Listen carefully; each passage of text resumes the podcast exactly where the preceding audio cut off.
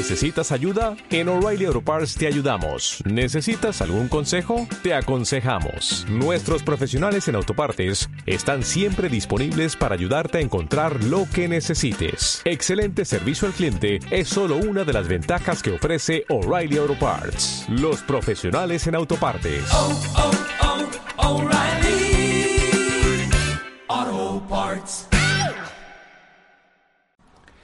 Liderazgo comercial, episodio 495. Hola. Muy buenos días, tardes, noches, o sea el momento en que, sea en que estés escuchando. Soy Santiago Torre y esto es Liderazgo Comercial.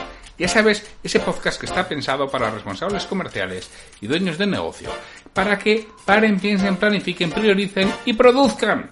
Es decir, que yo lo que hago con mis clientes, que habitualmente son esos responsables comerciales o propietarios de empresa, lo que hago es ayudarles a que hagan esas acciones, a que tengan tiempo para sí mismos, a que dediquen su tiempo a aquello que realmente les aporta beneficio y que muchas veces, si no lo es contigo, no lo realizan porque su cabeza está en otro sitio, porque no sacan ese tiempo, porque deciden dedicarse al picoteo del día a día, que quizá, bueno, es más sencillo, alimenta más su mente o alimenta más, no sé si, si su espíritu, lo hacen en vez de pararse precisamente a eso, a concentrarse, a dedicarse a aquello que aporta valor a su negocio, que solo pueden, ellos pueden realizarlo y que no lo hacen bien porque estás al frente de un equipo, bien porque eres el dueño de, de una pequeña empresa.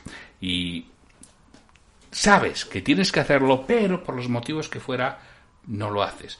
Pues ya sabes que mi trabajo es ayudar precisamente a que, saques el tiempo para realizarlo y que lo hago a través de procesos organizados, estructurados y con una metodología que llevo 12 años ya empleando desde finales de, del 2008 y que te ayuda a conseguir ese mayor control, te ayuda a que tu empresa crezca, te ayuda a sentar las bases sólidas de tu empresa o de tu departamento comercial.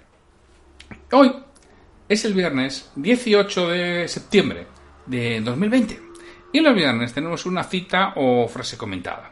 Y es lo que vamos a hacer. Además, ya sabes que los viernes es un, un episodio algo más corto, que intento que sean 7 o 8 minutos, no más, para que entres ya con el fin de semana con ganas, con fuerza, con ilusión y también que pienses un poco qué es lo que, lo que te dejo. Siempre te dejo aquí una pequeña píldora. En esta ocasión Mm, traigo algo que hace tiempo que no hablo de él, de John Maxwell. Sabéis que me gusta muchísimo John Maxwell. Es un autor, hombre, sí es cierto, demasiado prolífico en el sentido de que tiene, no sé, muchísimos libros y la mayoría se repiten y bueno, bueno, bueno, bueno, son cuatro. Bueno, todos son muy buenos, ¿eh? Claro, si has leído ya seis o siete libros, hombre, todo ya empieza a repetirse demasiado. Pero bueno, leerte cuatro o cinco libros de John Maxwell, cualquiera de ellos merece la pena. Bueno, en este caso, uno que a mí me gusta mucho, que es las 17 leyes incuestionables del trabajo en equipo. Y una de las frases que nos dice Maxwell es, los equipos triunfan o fracasan, basados en la manera en que sus miembros se comunican entre sí.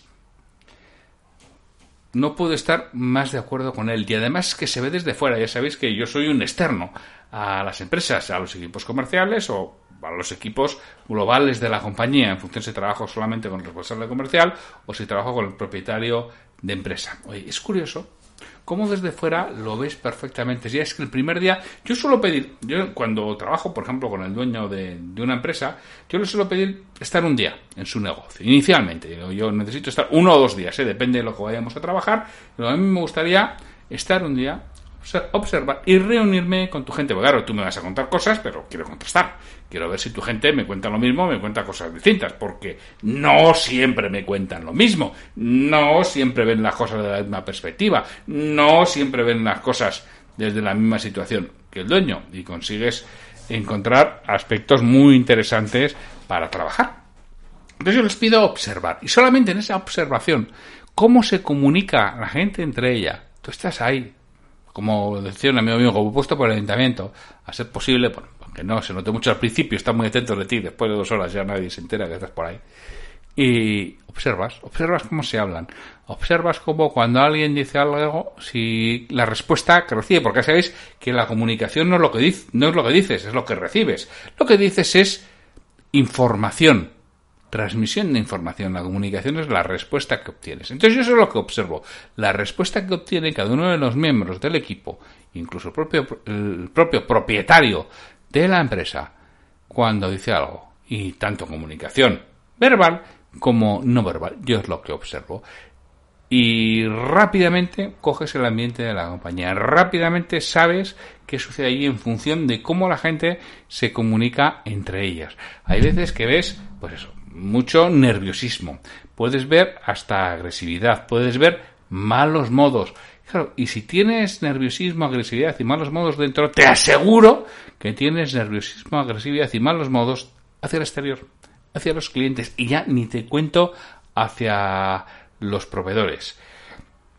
Esa relación entre personas, esa comunicación es esencial y hay que trabajarla. Y si hay problemas entre algunas personas o hay problemas en esa comunicación, de verdad, os recomiendo que contratéis a algún especialista. Yo no lo soy, yo sí os puedo poner en contacto con alguno, pero yo no soy un especialista en esos problemas y esos conflictos de, relación entre personas, porque redundan muchísimo en el desarrollo del equipo, redundan muchísimo en la motivación, redundan muchísimo en la satisfacción interna, redundan muchísimo en el clima laboral de la compañía y todo esto se ve reflejado en el trato con el cliente, en lo que nuestro equipo hace con el cliente. Y ya sabes que los resultados van a depender siempre de lo que nuestro equipo haga y cómo se relaciona entre ellos, que es lo que nos viene a decir eh, John Maxwell y yo estoy muy de acuerdo. Los resultados de, nuestro, eh, de nuestra empresa se empiezan a gestar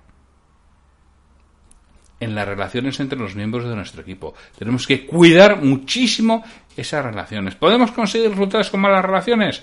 Sí, podemos conseguir resultados con malas relaciones. Pero primero, no serán permanentes, serán efímeros y segundo, el día que eso se rompa se va a caer como un castillo de naipes. Porque cuando hay una, buena relación entre las personas, eso si quiere se va deteriorando, se va erosionando poco a poco y nos permite reaccionar. Cuando hay tensión, se cae de golpe y no nos deja reaccionar. Para cuando queremos hacer algo, ya es tarde, porque aquello ya, ya ha explosionado. Ya tenemos un conflicto de verdad manifiesto, claramente manifiesto, que es muy difícil de parar. Entonces, esa es la, reflexión que te quiero hacer hoy. ¿Cómo son las relaciones entre los miembros del equipo? ¿Cómo se comunican los miembros de tu equipo entre sí? ¿Hay tensiones? ¿Estas tensiones son razonables o son excesivas? ¿Hay algún conflicto manifiesto o latente en algún miembro de, de tu equipo? ¿Y tu relación con ellas? ¿Con ellos? ¿Con ellas y con ellos? ¿Cómo es? ¿Cómo te comunicas con tu equipo? ¿Te comunicas desde la orden o te comunicas desde la interacción positiva? ¿Te comunicas desde la exigencia o te comunicas desde el compromiso?